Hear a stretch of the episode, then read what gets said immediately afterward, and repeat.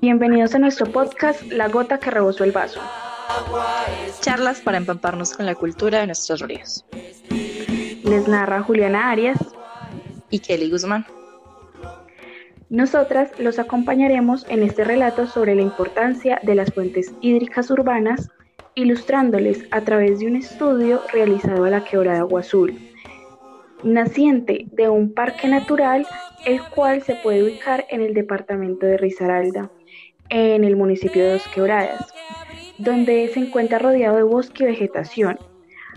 Allí se puede apreciar por medio de su recorrido el cambio que comienza a tener en la calidad de sus aguas, y esto se debe a la cercanía que empieza a existir entre la población y el agua y todas las actividades que surgen y se realizan en ella.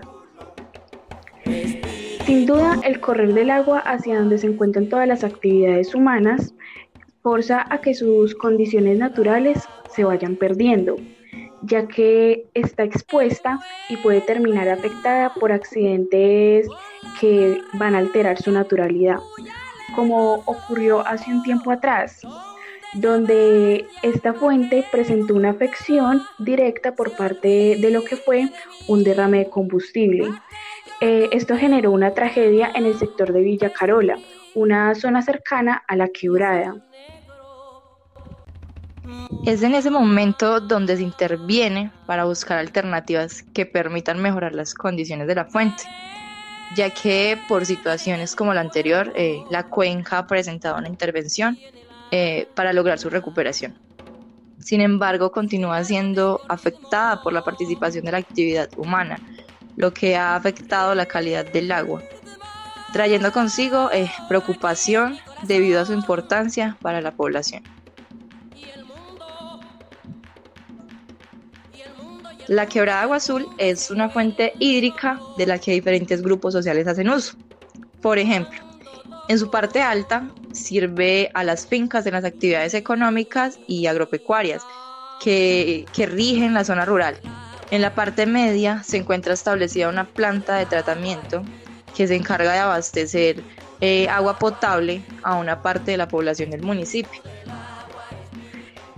Mm, por otra parte, en su zona baja eh, se da lo que es la unión con otras fuentes hídricas, a la altura de lo que se encuentra allí, que es la urbanización Agua Azul. Aquí ya la huella humana es muy notable, lo que genera que se dé una alta carga contaminante.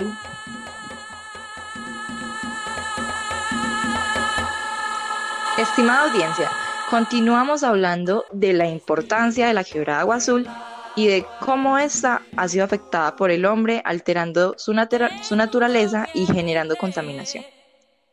Compañera, pero que es importante que, porque es importante que el agua no esté contaminada. Es muy importante debido a que es necesario que el agua sea de calidad para garantizar que la salud humana no se vea afectada. Pero entonces, ¿qué es la calidad del agua? Según el IDEAM, eh, Instituto de Hidrología, Meteorología y Estudios Ambientales, los ríos y mares colombianos reciben y transportan cargas contaminantes de agua utilizados en los diferentes procesos socioeconómicos y vertidas mayoritariamente sin tratamiento previo. Eh, estas acciones se incrementan, se incrementan diariamente debido al crecimiento de la población y de las actividades económicas siendo necesario un monitoreo y control constante que permita tomar acciones necesarias para abordar esta problemática, con el fin de disminuir su, impacto en los procesos naturales y sociales, especialmente en la salud humana. La audiencia se preguntará, pero ¿cómo se estima la calidad? Bueno, la calidad hídrica se estima mediante la determinación de lo que son algunos parámetros, como los físicos. Estos son los que podemos observar a simple vista, teniendo en cuenta que las condiciones físicas naturales del agua tiende a ser incolora e insípida. Esto lo sabemos porque no presenta ningún tipo de sabor y de igual forma se logra percibir que es inolora. Entonces, ¿Cumple el agua de esta quebrada con las condiciones? No, no con todas. El agua presenta una coloración que se, que se tiende a ser más notoria, sobre todo en épocas de lluvia. Em, no presenta olor y en cuanto al sabor, mm, pues no se encontró información al respecto.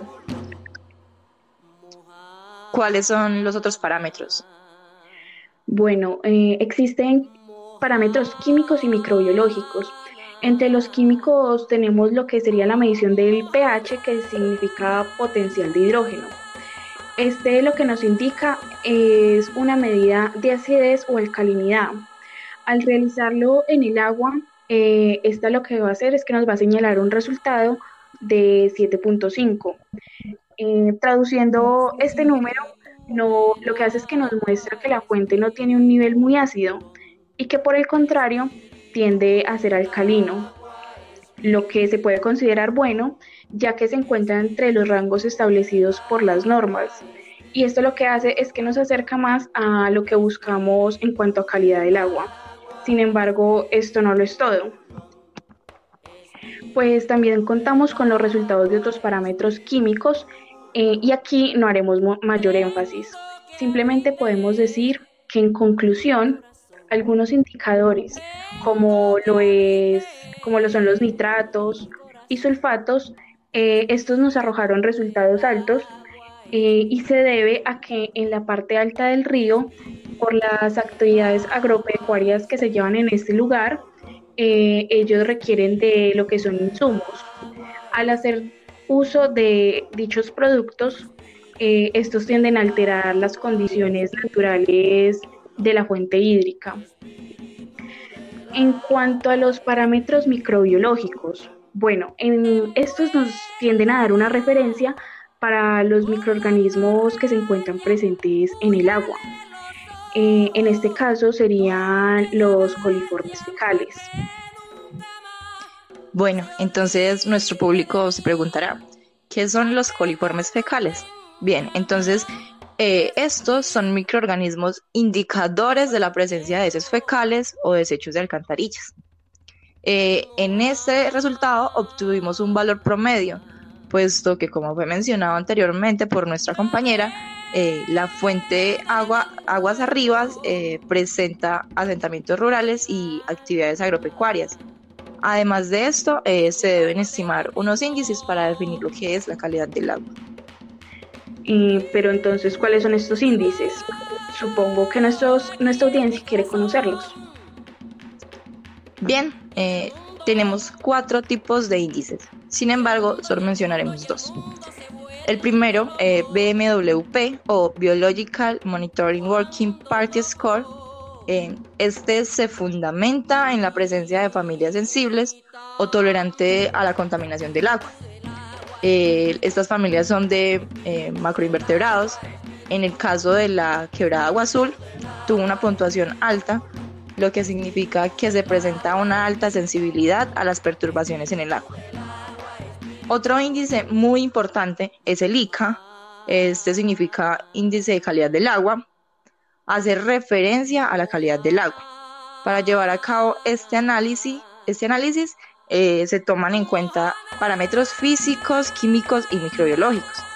Y pues con la ayuda de un software eh, donde se insertan los datos requeridos por los parámetros y por consiguiente pues eh, esto arrojará un resultado en datos numéricos y con colores, obteniendo como resultado una coloración naranja, lo que para la quebrada agua azul indica que su condición de cuenca es mala. Mm, pero ¿por qué es mala? Porque los parámetros al ser, analizados eh, no cumplen con las condiciones óptimas según los estándares establecidos. Mm, bueno, pero entonces teniendo en cuenta todo esto que hemos dicho, ¿qué se puede concluir de la situación de la quebrada Agua Azul? Bien, entonces podemos concluir que la quebrada agua azul sí presenta determinados niveles de contaminación y, que estos son ocasionados por la intervención humana a lo largo de los años en sus diferentes sectores, por lo que son los asentamientos urbanos los mayores responsables de la contaminación de la fuente. A esto debemos agregar que las aguas negras provenientes de la red de alcantarillado no cuentan con ningún tipo de tratamiento que ayude a mitigar o reducir los impactos que afectan la calidad del agua. Bueno, entonces, pues yo creo que es necesario que tengamos una reflexión como comunidad. Debemos reflexionar y pensar que esta quebrada es una de las microcuencas más importantes y contribuyentes a la quebrada Dos Quebradas. Y por lo tanto es necesario que tengamos presente las condiciones con las que todos nosotros queremos que el agua llegue a nuestros hogares. Además debemos de tener en cuenta que gran parte de esto depende de, la calidad y el uso que nosotros le destinemos a nuestro, al agua. Entonces, muchas gracias por escuchar La gota que rebosó el vaso, charlas para empaparnos de la cultura de nuestros ríos. Nos despedimos y no olviden, el agua que lleva el río, quién se la tomará y de dónde vendrá. Embargo, tengo ritmo.